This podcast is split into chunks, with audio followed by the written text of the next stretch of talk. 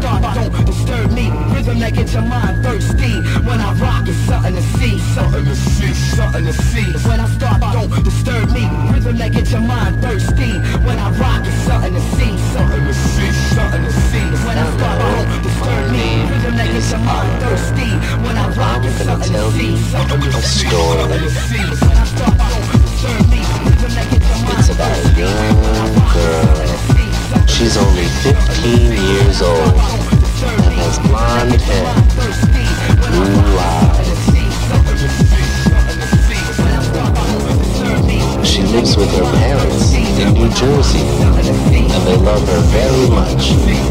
And one night, she and her friends decided they were going to come to New York City.